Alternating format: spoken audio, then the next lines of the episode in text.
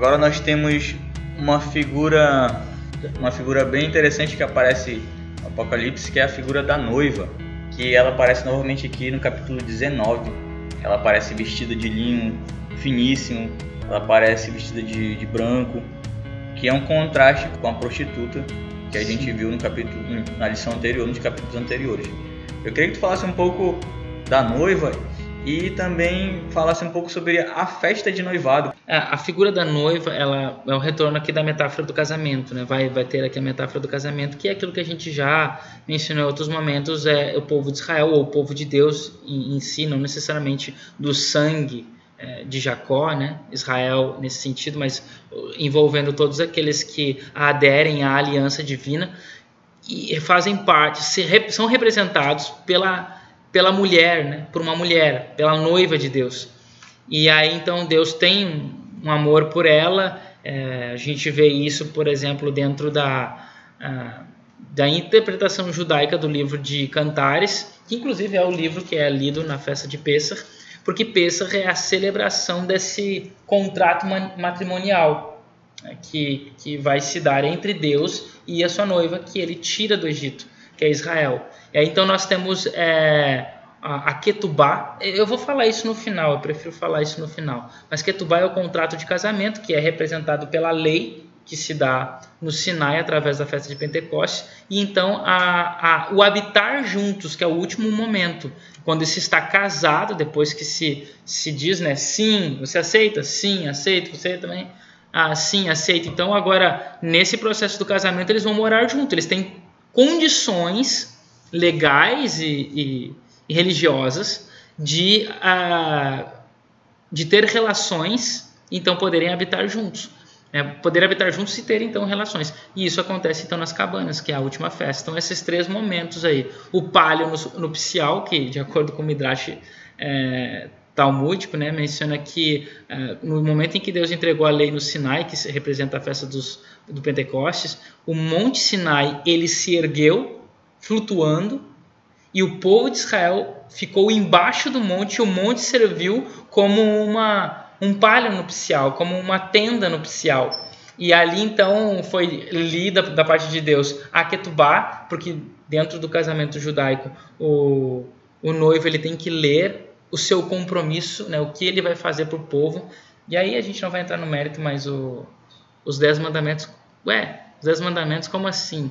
É, os mandamentos é Deus que vai cumprir, sou eu que vou cumprir. Então tem essa questão aí que a gente não vai entrar no mérito, mas o, os mandamentos, na verdade, não somos nós que cumprimos, né? Que a gente não tem poder por nós mesmos, mas e essa é a graça, né? Mas é Deus que cumpre, mas isso não nos isenta de não ter que é, cumprir os mandamentos. Mas é só uma digressão aqui que a gente pode, quem sabe, num outro momento, é, é, invadir esse, essa essa ideia.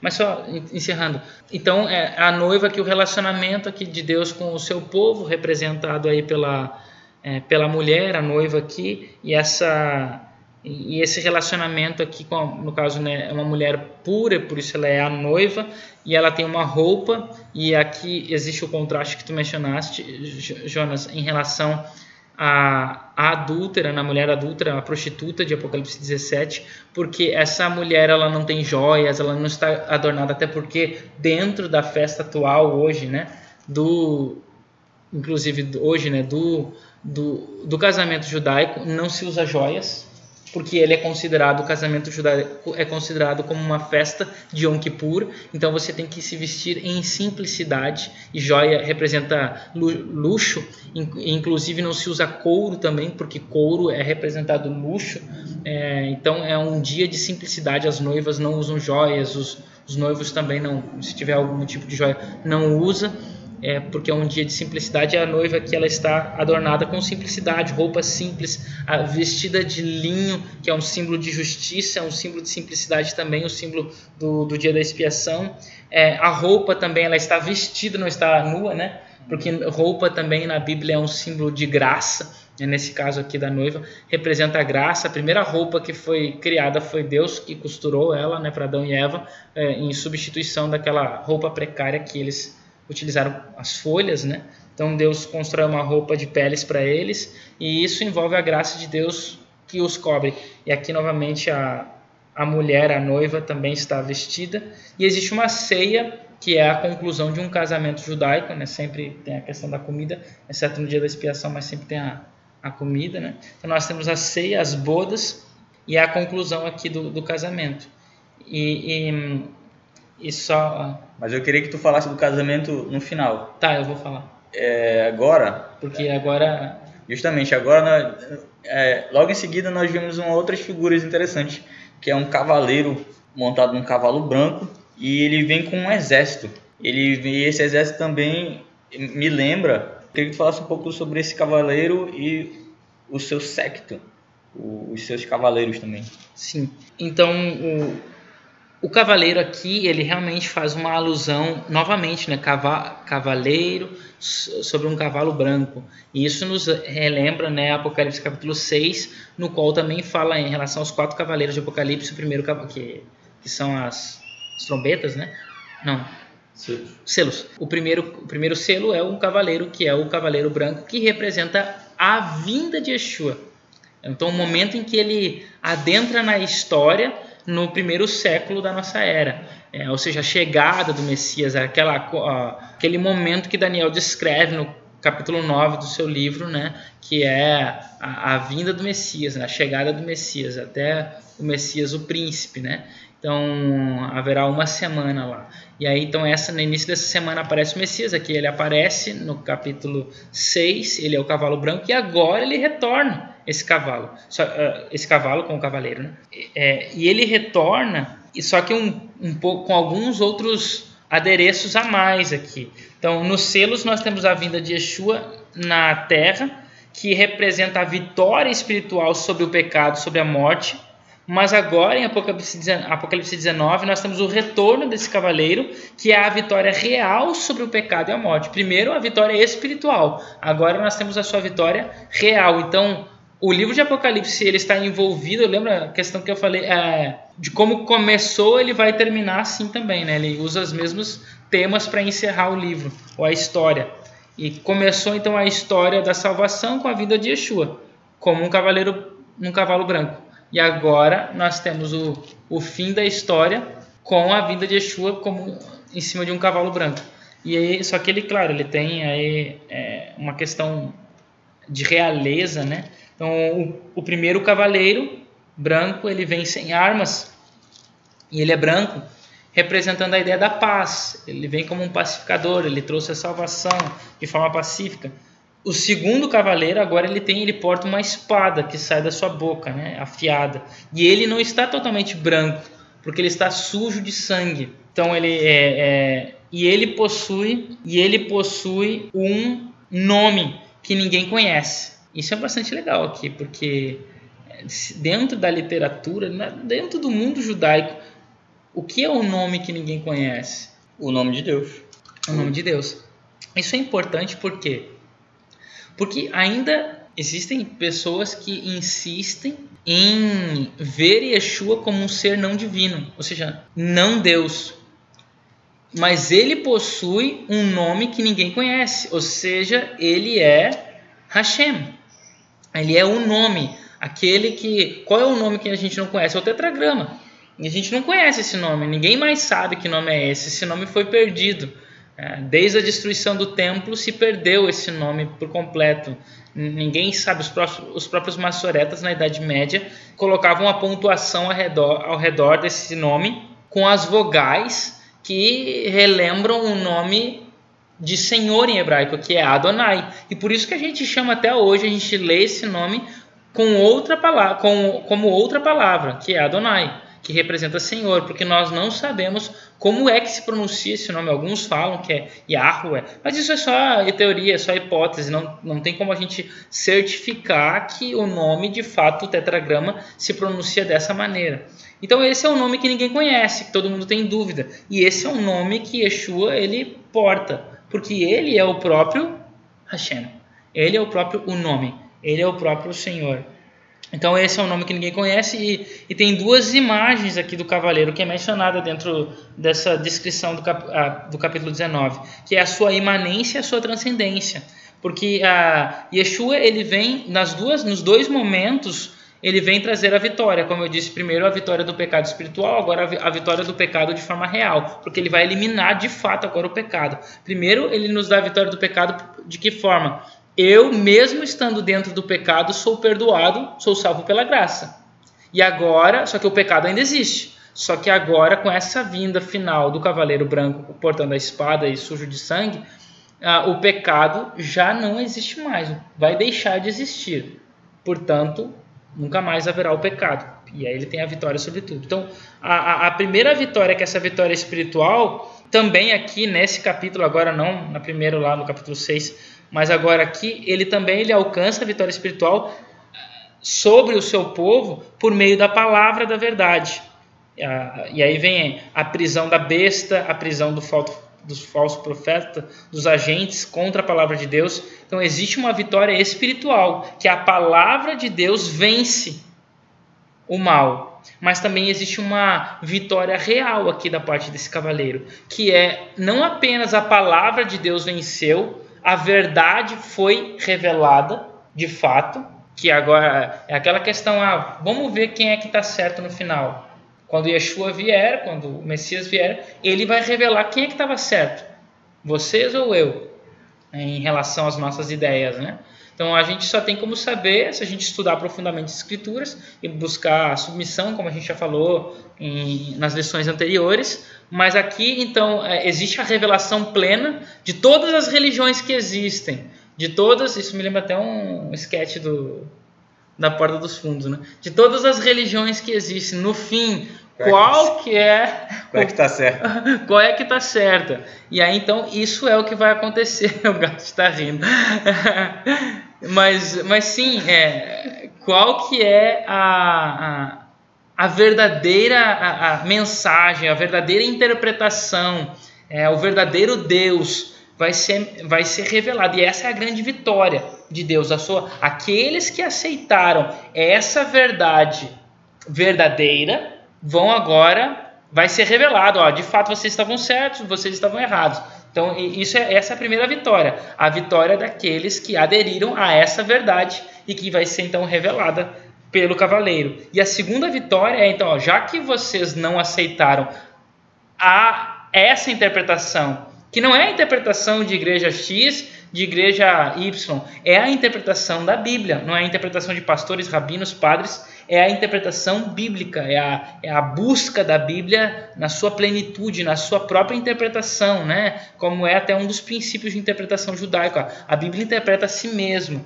É, Lutero é, é, ressuscitou isso nas suas na, na sua interpretação, na, sua, na reforma. Então a Bíblia interpreta a si mesma, né? a sola é, escritura, né? Então somente a Bíblia, nada de outras ideias, filosofia ou qualquer outra coisa. Essas coisas nos ajudam apenas a montar o quebra-cabeça, mas a Bíblia em si já é o suficiente. E aqui, então, essa é a primeira vitória. E a segunda vitória, então, são aqueles que não aceitaram a Bíblia, que buscaram a si mesmos, que foram pela sua própria vontade. Então, são eliminados, que essa é a vitória real por meio do poder divino, então, sobre a existência maligna, sobre reis, nações, que são os agentes da opressão, agentes do mal. E aí, então, veio o aprisionamento de Rassatã. Mas antes, Greg tem uma pergunta para fazer? Sim. É, tem uma pergunta aqui dos nossos ouvintes. Diz assim, o que é o testemunho de Yeshua e o espírito de profecia? Ah, tá. Sim, isso é importante que é, o, ele vai adorar o anjo, né? O anjo não adora a mim, adora a Deus. E logo em seguida ele diz assim: Prostrei-me ante os seus pés, né? Para adorá-lo. Isso está no versículo 10 do capítulo 19. Ele, porém, me disse: Vê, não faças isso, sou conservo teu e dos teus irmãos. Quem são os teus irmãos? Os que mantêm o testemunho de Yeshua, então adora a Deus pois o testemunho de Yeshua é o espírito de profecia. Isso é muito importante, é, porque é, é, existem dois momentos no livro de Apocalipse em que João, ali por, na empolgação do momento, na alegria do momento, ele acaba se prostrando perante um anjo. Isso acontece aqui, no capítulo 19, mas acontece de novo no capítulo 22. Cadê o 22, versículo 8 e 9? Então eu, João, sou quem ouviu e viu essas coisas. Então João concluindo aqui o livro. E quando as ouvi, vi, prostrei-me ante os pés do anjo que me mostrou essas coisas para adorá-lo. Então ele me disse: Vê, não faças isso. Sou conservo teu, os teus irmãos, os profetas. E dos que guardam as palavras deste livro, adora a Deus. Veja que aqui tem um paralelo, porque o anjo repete as mesmas, a mesma ideia, só que com outras palavras, em relação ao capítulo 19, aqui no capítulo 22. Então, o, o, o, o, testemunho de Yeshua, que é o espírito de profecia, está para, no capítulo 22, a, a profetas, os teus irmãos, os que têm o testemunho de Yeshua, aqui os profetas, no capítulo 22, que o testemunho de Yeshua é o espírito de profecia, e aqui que é os que guardam as palavras deste livro. Então, o espírito de profecia são aqueles que guardam, significa, né, aqueles que guardam as palavras deste livro. Em tese, o que, que significa o espírito de profecia e o testemunho de Yeshua? O Gad mencionou uma vez que, segundo Stefanovic, né, a gente pode considerar o livro de Apocalipse como um quinto evangelho. Porque o foco do Novo Testamento, de forma explícita, é falar sobre Yeshua. Mas nós sabemos que o foco da Escritura como um todo, desde o Tanar, sempre foi falar sobre o Messias. Ele é o Criador, ele é a promessa, o filho prometido, né, que eliminaria o mal no capítulo 3. E ele é, é o, o, foco de todo o momento, a grande expectativa, a grande esperança em tudo. Até é interessante né, que os judeus, eles, é, mais até, especialmente hoje em dia, os mais modernos, né, messiânicos, eles, é, a primeira letra da Bíblia é B, de Bet. Bereshit, Bet, né, que equivale em português ao B. É, é o Bereshit, e a última letra, se nós formos considerar o Apocalipse como todas as escrituras, a última letra, a última palavra em grego, não em português, mas em grego, a última palavra é Amém, que é uma palavra hebraica, embora está escrito em, em grego, mas essa palavra é hebraica, que termina com o nun. o nun, que é um N. E se nós somarmos as duas letras, né, o B mais o N, a gente vai ter o nome Ben em hebraico. Porque o foco de toda a Bíblia seria falar do Ben, que é o filho em hebraico. Né? A palavra Ben significa filho. Ben Yamin, filho da mão direita. Né? E esse é o foco da Bíblia. O foco da Bíblia é falar de um filho. Filho aquele que é o, ah, o filho da promessa, né? ou seja, o, o Messias prometido. Esse é o foco. E Portanto, o livro de Apocalipse, é, ele tem o testemunho de Yeshua, ele fala de Yeshua. Esse é o testemunho de Yeshua. É, é as escrituras, é, é, o livro, não apenas Apocalipse, mas todo o livro que fala de Yeshua, que são as escrituras. Isso é o testemunho de Yeshua. Aqueles que, é, que têm o testemunho de Yeshua são aqueles que aceitam esse livro, vivem por esse livro, entendem esse livro, estão à busca daquilo que esse livro fala, que é o Filho, que é o Messias. Portanto, o testemunho de Yeshua e o espírito de profecia é a compreensão, é o interesse pelas profecias e, consequentemente, é a proclamação dessas coisas. Não apenas compreender sobre o que o livro está falando, sobre, sobre de quem o livro fala, mas é o interesse por essas profecias. E muitas pessoas têm medo, a gente já falou sobre isso. Tem medo do livro de Apocalipse, tem medo do livro de Daniel, porque falam sobre símbolos, falam sobre coisas que aparentemente são amedrontadoras, são horripilantes, né? cenas de terror, em princípio. Mas na verdade o livro de Apocalipse, tanto como é o livro de Daniel, é um livro de revelação sobre para a nossa preparação dentro do tempo do fim, dentro do, da história que nós vivemos. E, portanto, aqueles que aceitam essa mensagem, que buscam, que lembra Daniel fala, né, o saber se multiplicará e o livro será interpretado, será revelado. As pessoas vão esquadrinhar esse livro, vão tentar buscar e é esses que têm o testemunho de Yeshua. São aqueles que buscam que compreendem, não apenas compreendem, como eu disse, são aqueles que proclamam a mensagem que aqui está escrita. E, portanto, o testemunho de Yeshua e o espírito de profecia é crer na inspiração mas também vivê-la. É, em outras palavras, viver como Yeshua viveu, é segui-lo, é, é, é, é, de alguma forma trazer para si, na nossa vida, uma vida moral, uma moral bíblica. E olha que importante isso, né? Porque a moral judaico-cristã, como é mencionado nos dias de hoje, é, há uma tentativa de se eliminá-la, de deixe, fazer com que ela deixe de existir, porque é considerado como uma tradição, não uma coisa natural, né? não é nato uh, humana, né? não, vem, não vem da natureza humana, foi o homem que criou e então foi estipulado como uma norma que o, todos têm que seguir. E a Bíblia não é isso que ela está falando, ela, ela, ela menciona que essa é a verdade essa é a, moral que Deus prega, é essa, é a que está nas Escrituras e é essa que Ele espera que o seu povo viva. E isso é viver como Yeshua viveu, é a moral bíblica, é uma vida moral, é um sinal do espírito de profecia. Quem vive dessa forma, quem segue esse livro, está tendo, tra, é, transportando para si a inspiração do livro para a própria vida. Então é transferir a inspiração do livro para a nossa própria vida e é então é viver essa inspiração na nossa própria existência. E isso é o espírito de profecia. Isso é o testemunho de Yeshua. Agora nós vamos para o aprisionamento de, de Hassatan. Sim. Um dos pontos altos, um dos é o clímax desses desses últimos versos. É a grande expectativa. É né? a grande Quando expectativa. que o mal vai ser Quando que o vilão vai ser derrotado. Sim. Ó, uma coisa legal que nós temos que lembrar aqui, nessa, que é o capítulo 20, é um contraste que é feito com Gênesis 3 aqui. Porque a primeira, a primeira aparição de Hassatan nas escrituras é em, é, é em Gênesis capítulo 3, que é quando ele aparece como uma serpente, personificado numa serpente. E o interessante é que quando ele aparece, ele vem sobre o mundo já criado, perfeito, preenchido, não é mais sem forma e vazio, o mundo está preenchido de vida e de coisas, né?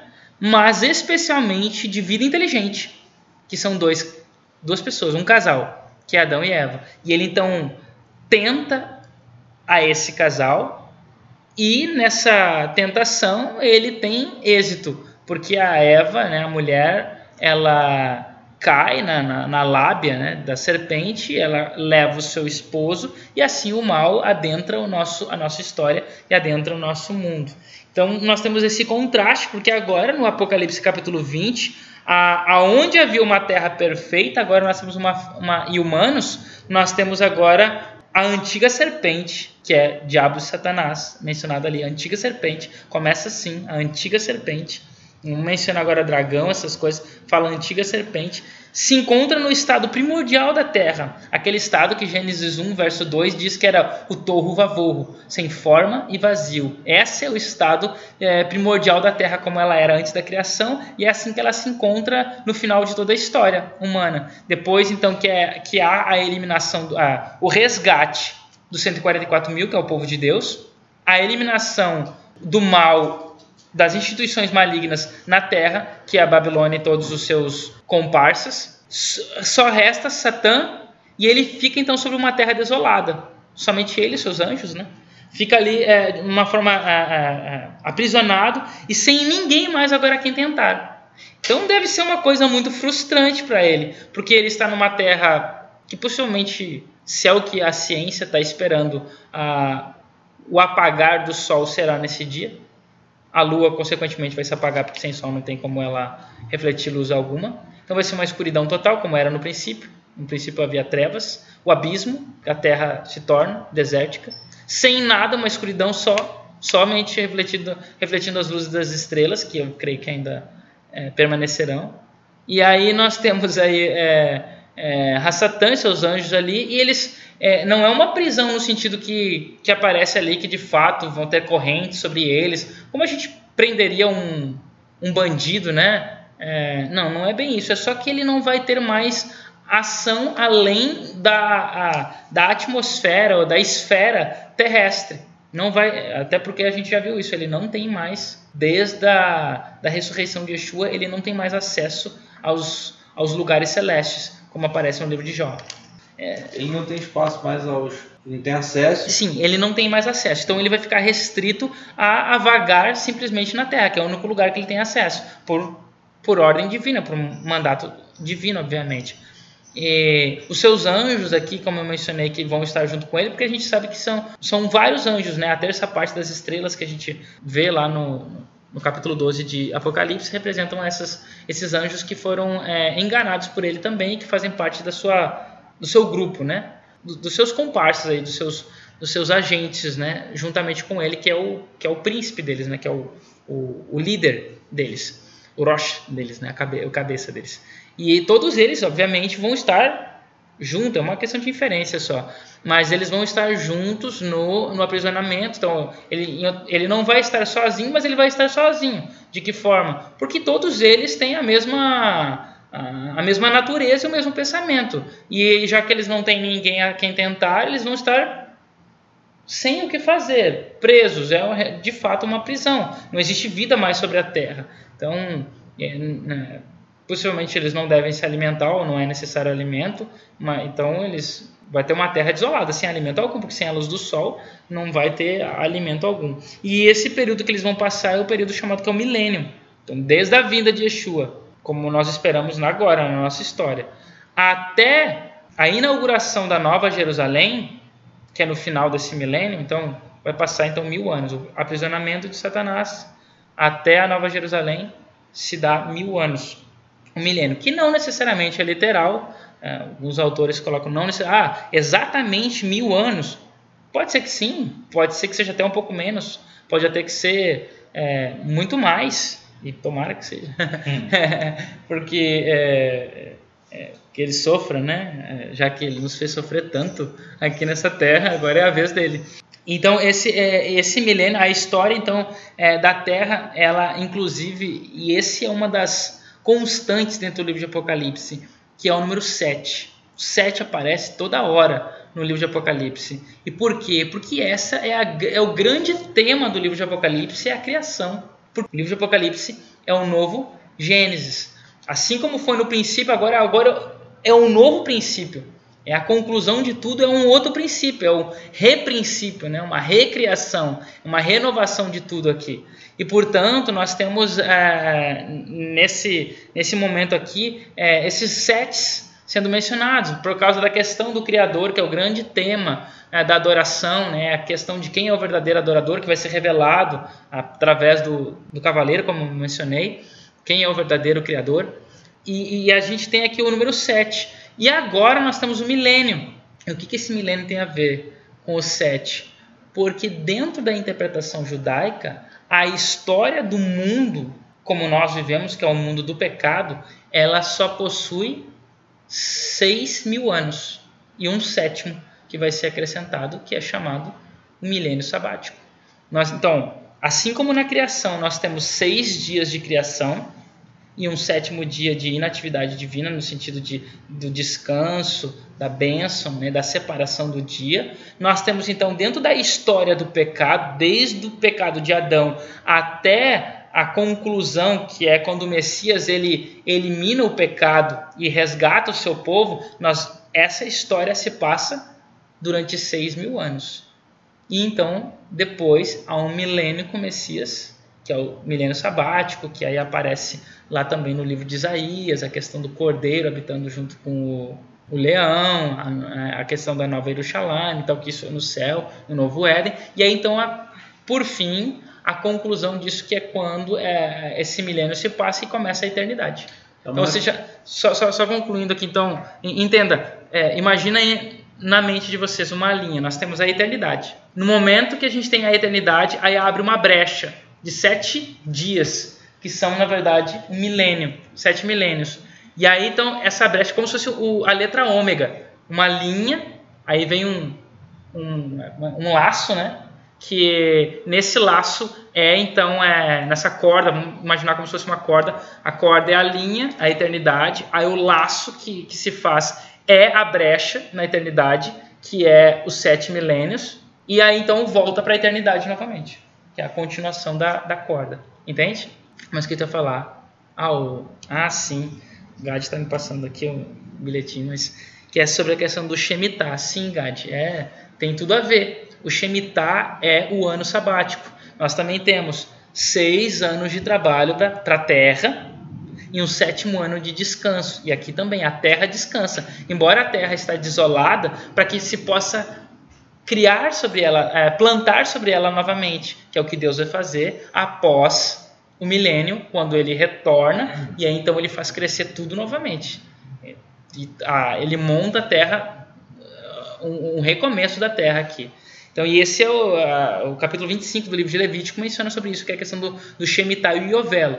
O, o Shemitah é o ano sabático e o Yovel é o quinquagésimo ano sabático. Né? A cada 49 anos, é o, ou a cada sete anos sabáticos, o, o, próximo, ano, o próximo ano, ano seria então é, o Yovel, que é chamado o ano do jubileu.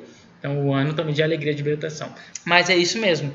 Essa é a questão aqui. E olha só que interessante. Dentro da literatura judaica, então, o, o comentário judaico, que é o Da'at Bereshit, que é, é conhecimento Zekenim. sobre Bereshit, né? É, é, é Da'at é, Zekenim é, sobre Bereshit, sobre Gênesis. Então, é, é o conhecimento dos anciãos sobre, sobre o livro de Gênesis. E, e, nesse comentando sobre Gênesis 1:1, ele menciona o seguinte, que é interessante dentro da, da, do primeiro verso da Bíblia, que se fala, quase muita gente conhece, Bereshit bara Elohim et hashamayim vet haaretz. Essa é a primeira frase da Bíblia, Gênesis 1:1. E nessa primeira frase nós temos ali na inscrição hebraica, nós temos a letra Aleph, que é a primeira letra do alfabeto hebraico, nós temos essa letra repetida, ou ela aparece nessa frase seis vezes.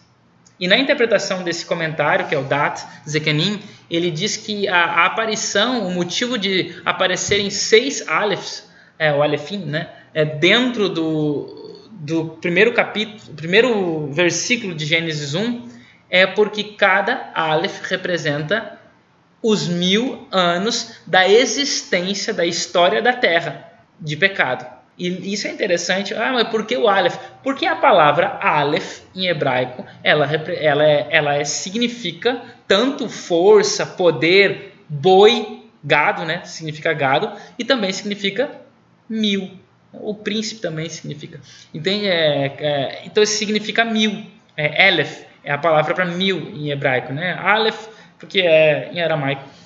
Aleph é a a própria palavra né, em, em hebraico. E, então são seis é alafim, alafim né? Alafim, que é o plural. São é, seis alafim, ou seja, seis alefs, e cada alef representa representando um milênio. E o último, e cadê o, e o último alef? O último alef é o Messias que traz, que é o alef sabático. Não é o alef do sábado, né? É o alef do Messias. E esse é o alef de descanso, é o, ou seja, é, é, nós temos, né, a gente chama esses seis dias de Yemerhol, dias seculares, e vem o sétimo que é Hashabat, o sábado. É o único que tem nome, né? É o único que tem nome, é, porque o nome é Rishon, é Sheni, né, é, é, é Shelishi, Revi, são os dias da criação, né, é, é, mas é Rishon, né, que se fala hoje, né, que seria domingo. Então o primeiro, primeiro, segundo, terceiro, quarto, mas primeiro o quê? Primeiro depois do Shabat. Segundo o quê? Segundo depois do Shabat. O Shabat é, é o dia de referência, porque é o único dia com nome, Hashabat, em relação a todos os outros. Nós é que temos nomes para os nossos dias, mas em hebraico os, os dias não têm nomes. Ele só tem Rishon a é, Shishi, que é primeiro a sexto, e Hashabat, que é o sétimo, que é chamado de o sábado. E assim, nós temos aqui também o milênio, que é, seria um milênio sabático o milênio sábado, que é o milênio de descanso é, do pecado, descanso da terra, e é o, e é o milênio da, da libertação. Então, uma vez que então, é, Hassatan ele está preso e ele não tem mais agora influência sobre a humanidade, o Apocalipse, de uma forma implícita, obviamente, ele reforça que o pecado, o mal em si, é, é a obra sua. Sempre foi. O que o milênio está dizendo aqui é que é a mesma coisa que o Azazel. Quem é o culpado desde o princípio do mal? Que é a grande pergunta ateia. Eh, se Deus existe, por que, que existe o mal? Ora, a resposta de Deus é porque existe um agente do mal. Tudo bem, fui eu que criei. E é por isso que eu vou eliminá-lo. Mas antes de eu eliminá-lo, existe, claro, todo um plano que Deus organiza e ele não pode simplesmente, no estalar de dedos, eliminar, porque muitas coisas estão em voga e muitas coisas estão ah, atreladas nessa ação divina. E por isso, ele precisa que muitas outras coisas se façam, aconteçam, até que ele possa definitivamente estalar os dedos e acabar com o mal, que é o que acontece aqui.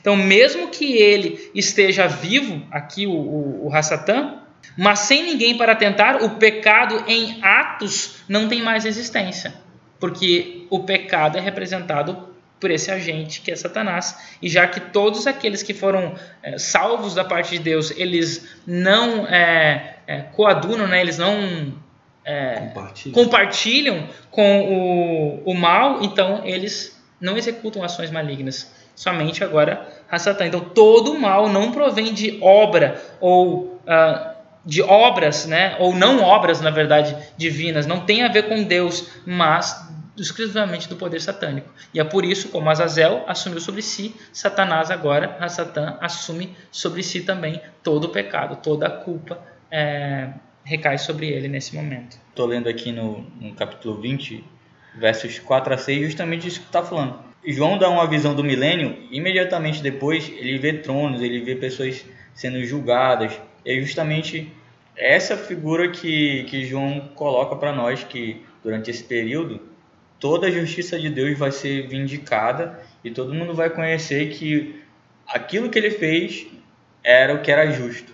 E o, o importante também, só lembrar dessa questão desse milênio, é que o milênio, como eu falei, né, a palavra mil em hebraico representa, eh, significa Elef, ou Aleph, né, e, e tem a ver com a ideia de força, a ideia de poder, porque muitos representam essa visão do poder, né, de, muito, de força. E esse é o primeira, primeiro passo, a primeira força que o, que o povo recebe em direção à, à eternidade. Então esse é o vislumbre da eternidade, esse milênio, que eles então vão vai se concluir para eles, né, vai ser realizado sobre eles quando eles chegam nessa terra aqui com o Messias e a Nova Jerusalém e eles então se fixam aqui, aí então a eternidade já agora é uma realidade. É, eles estão no céu durante mil anos, porque o pecado ainda ele, ele ainda existe na, pela presença viva de, de Hassatan em algum lugar do universo, que no caso vai ser aqui no nosso planeta. Enquanto isso lá no céu, em algum lugar do universo que a gente não sabe de que é, é, é que é o cerne do, do, do universo, nós vamos estar lá durante mil anos. O que, que a gente vai estar fazendo?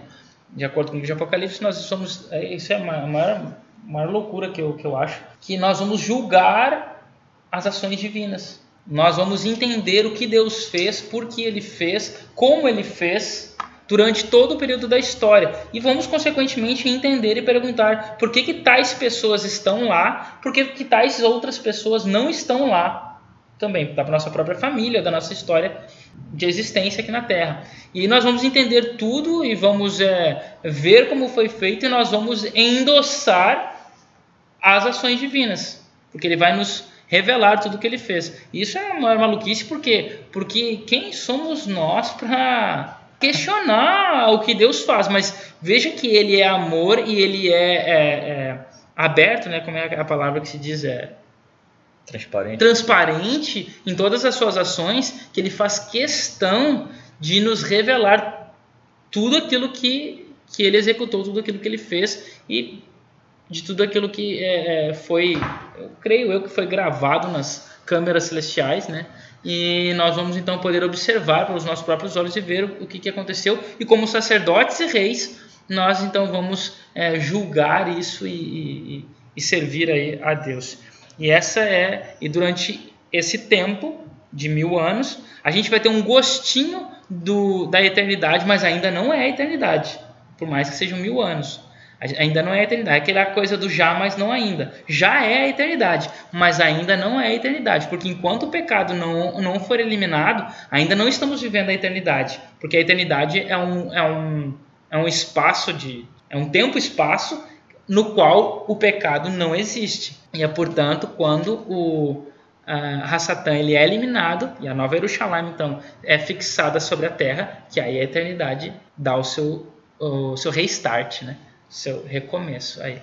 É, tu, tu citaste aqui tempo e espaço, eu lembrei uhum. de um livro do.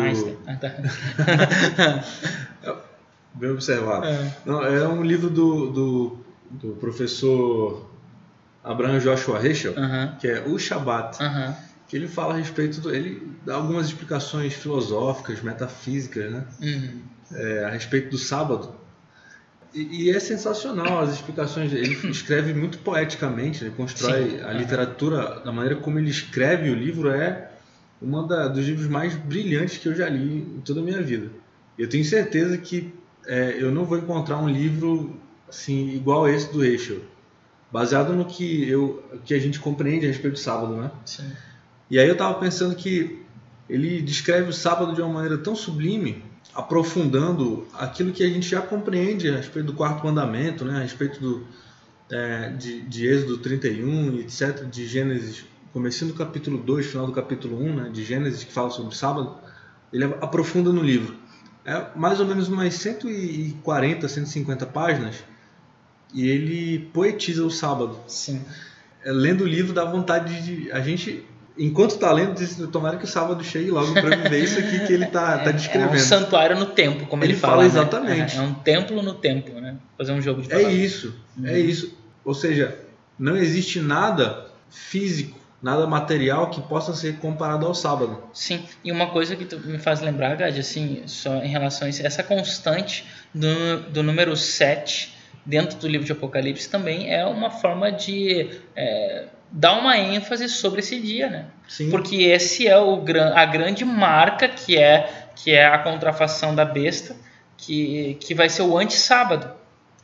O anti-sábado vai conquistar muitas pessoas e vão levá-los à perdição. E aqueles que se mantêm, ó, o testemunho de Yeshua, que é o Shabat, que por mais que muitos interpretem a história de Yeshua como uma negação ou uma modificação da forma de se guardar o Shabat ou de não se guardar mais o Shabat, não foi isso que Yeshua ele ele trouxe, né? Não foi essa ideia que ele trouxe, ao contrário. Ele veio para mostrar como é que é que se guardam os mandamentos, incluindo o próprio Shabat, que é o mandamento central e pelo qual ele é, muitas vezes foi foi desejado, né, acabar com a sua vida porque ele estava transgredindo o Shabat. Né? Então, para nós, vai ser um, um eterno sábado, né? Sim, Um exatamente. eterno Mas, é, mas o interessante é que não é o nosso sábado, né? Vai ser o verdadeiro sábado.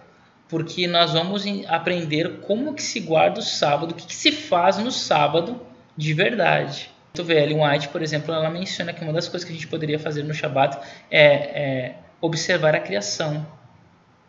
E Sim. também meditar sobre a obra que Yeshua fez por nós na cruz. São atividades sabáticas. E quase nunca a gente faz isso, né? Até porque a gente tem tanta programação, nós temos tanta atividade espiritual no sábado que a gente acaba não tendo atividade, outras atividades espirituais que também são importantes que a gente poderia fazer no Shabat. E, e ainda ela diz em outros livros que nesse sábado, nesse Shabat, Eterno. eterno as nossas atividades, entre muitas outras coisas, além da nossa adoração ao Messias, a adoração a Deus, nós, que não é, que, lembrando né, que o Shabat, que essa eternidade não tem nada a ver com harpas, não tem nada a ver com... Ficar deitado na nuvem. é, grego, né? exatamente. Com os é campos elíseos gregos. monótono, não tem nada a ver com essa monotonia, com essa, esse ócio.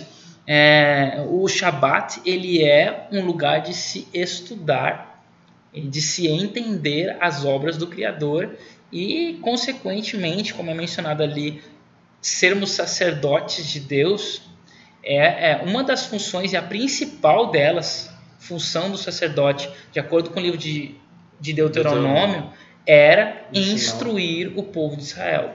Então, a gente pode entender que como aqueles que passaram pelo pecado, que viveram na carne o pecado, uma das funções dos salvos será, como sacerdotes de Deus vivendo com ele aqui na terra, será a de ser os seus agentes no universo para instruir, quem sabe, novos mundos criados por Deus, novas coisas, ou aqueles que já que, que apenas assistiram, que é Levítico 10, 9 a 11, instruir o povo. Muito bem, é isso mesmo. E tá- e tem Deuteronômio também. Né? Então, essa é a grande função: instruir sobre o que, que o pecado fez, sobre o que Yeshua fez. E é por isso que o pecado nunca mais virá à existência na eternidade, que é uma pergunta que alguém pode fazer. Ah, mas então quando Deus eliminar o mal através de Rassatã, será que não vai surgir um outro tipo de Rassatã? Alguém que no mesmo espírito dele é, renasça no seu coração a vontade de ser igual a Deus, de, de fazer tal coisa, de querer tal coisa? Não, porque vai ter os agentes divinos que eliminam o mal, são os sacerdotes de Deus para o universo. Quem são esses? Esse é o nosso grande privilégio, de seres ínfimos e pífios que nós somos, nos tornaremos os, o braço direito, assim como são os anjos. Até, não quero exagerar aqui, mas eu acho que a gente vai galgar uma posição acima dos anjos, porque os anjos conhecem o pecado de ver e de anotar. Nós conhecemos o pecado de vivê-lo e de então é, superá-lo, que são esses que nós, eu, como sempre me colocando determinismo aqui, já, já, já, já estou lá. Eu espero estar e que todos nós estejamos. E se nós estivermos, então nós seremos esses agentes de Deus para toda a eternidade, para instruir o universo criado por Deus quanto à obra de Yeshua e, por inferência, aí, né, por, uh, por consequência, a, a obra do, do que o pecado é capaz de fazer. Por isso, ninguém vai querer o pecado novamente. Só que, só que o único detalhe, né, que antes Deus não destruiu o pecado porque o pecado não era conhecido, agora, na eternidade, porque o pecado já é conhecido e já foi experienciado, a eliminação do pecado, se houvesse pecado novamente, seria imediata e não esperar seis mil anos, como aconteceu conosco, né? Só existe esse, essa brecha tão para nós tão grande, né, de, de história de pecado, simplesmente porque Deus quer que nós conheçamos e que o universo conheça o que o pecado é capaz de fazer. E assim queiramos que ele não exista mais. E é o que vai acontecer no fim. Todos, que isso está no livro de Filipenses, né? Todos declaram que Yeshua é o Senhor e que o pecado deve é, deixar de existir e, portanto, por ele ser o Senhor, ele decreta o fim do pecado. E olha, não pela sua própria vontade autoritária, mas pela exigência de todos os terrestres caídos, os terrestres é, salvos, os mundos não caídos, os anjos e tanto os, os malignos quanto os bons. E aí então vem o decreto divino de então, ok, todo mundo concorda que o pecado deve ser eliminado, portanto, o pecado é que o seu desejo seja feito, incluindo esse vai ser o desejo dos próprios ímpios, né? É, só, só, eu achei impressionante o negócio que você falou. Eu lembrei de uma, uma referência que que eu já li a respeito de Salmo capítulo 8, versículo 5, que diz assim, ó: Contudo, pouco menor o fizeste do que os anjos, anjos. e de glória e honra o coroaste. Uhum. É, tu falaste que é, depois da, da remissão uhum. e da, da glorificação, etc., nós seremos superiores aos anjos. Porque nós experimentamos mas, o é, pecado. Mas, mas eu, então, eu tô só. Não, não, aqui. É, é da minha parte. Conjecturando. Mas, é. mas imagina só. Aqui, é, eu vi uma tradução que ao invés de anjos, Deus. o correto é Deus. É porque a palavra que eu usei é Elohim. Exatamente. Uhum. Então, nós somos um pouco menores do que Deus apenas. E fomos curados de glória e honra. É claro que nossa condição agora é pregressa, né? estamos uhum, numa condição terrível. Infinitamente é, é, inferior do que o momento é da criação. É porque a gente tem que entender a palavra Elohim como seres divinos. Sim. É, em geral. Então, mas, então, nesse contexto, a gente, nós seremos, então, a, é, o supra-sumo da, uhum. da criação, né? Uhum. o ápice, nós já somos, né? É, é, é bom, assim. É que a, a, a palavra White, de Deus diz isso. Ellen White, mencionando sobre isso no livro é, História da Redenção, ela fala que de todos os mundos criados, o, o Adão e Eva foram criados com intelecto superior. Agora, a, a grande. É, como é que diz? A, o grande paradoxo da história é que os mais inteligentes foram os que os que caíram, né? os tão inteligentes foram os mais burros, né? E trouxeram todo esse pecado. Mas tá, possivelmente foi por causa dessa inteligência que a gente vê lá em Gênesis capítulo 3, a mulher ela argumenta e ela fala assim, quando Deus pergunta para ela, por que fizeste isso? Ela diz, ela, ela dá a entender assim, olha, eu tentei ganhar a serpente no argumento, mas perdi. Ela não põe a culpa na, na, serpente. Ah, foi a mulher que tu me deste, foi a serpente que tu criaste. Não, ela fala assim: olha, a serpente me enganou. Porque ela me levou na lábia, ou seja, os argumentos dela foram mais fortes do que eu. Então, houve um, um duelo racional entre a serpente e a mulher, e a mulher não conseguiu vencer nessa, nessa sua inteligência. Ela achou que, que a lógica da serpente era melhor do que, do que a sua lógica, ela então aceitou, né? E, por isso a inteligência dela. Talvez se fosse um ser não tão inteligente quanto os seres humanos, quem sabe não teria não teria desafiado. É, desafiado, exatamente. É, claro que essa foi um, um, pecado humano, né? Que é a questão, tá bom, eu vou usar agora, vou estalar os dedos, então tá, vamos ver do que, que você é capaz. é, o, o garotinho que vai jogar é, xadrez com computador, né? Vamos ver se, ver se. Vamos ver quem é o mais forte aqui, né? Geralmente o computador tem mais probabilidade de vencer uma batalha, né? Ele pensa muito mais à frente. Mas isso não, não impede de, também de vencê-lo. Mas é o que acontece aqui com Eva. Vamos ver, se, vamos ver do que, que essa serpente é capaz. Obviamente, a Eva sabia que, que a serpente era a Satã.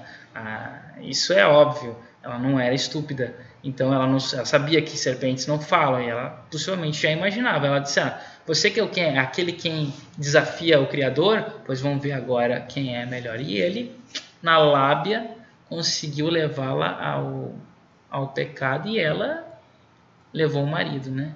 Então os dois, o, o, ela foi vencida pela argumentação e Adão foi vencido pelo amor, né? Pelo sentimento, um razão e outra emoção. E vê que é o contrário, né? Geralmente o homem é racional e a, nessa nossa é, interpretação, é, como é que é? definição padrão, né? O homem é mais, usa mais o racional, a mulher é mais emocional. Mas na história da criação é o contrário. A mulher é que é racional e o homem é que é emocional porque ele fica com pena de perder Eva e de tão bonita e tão agradável que ela era. Então, olha, por amor a ela, eu vou comer, eu vou comer a, a, a maçã não, né? Mas a, o, fruto. o, fruto. né? É, vulgarmente conhecido como maçã, vou comer também para não perder a, a, minha esposa. É, como se Deus não fosse capaz de resgatar Eva ou de criar uma nova esposa para ele, se fosse o caso, né? E, mas então, por essa história, bela história de amor, aqui estamos nós.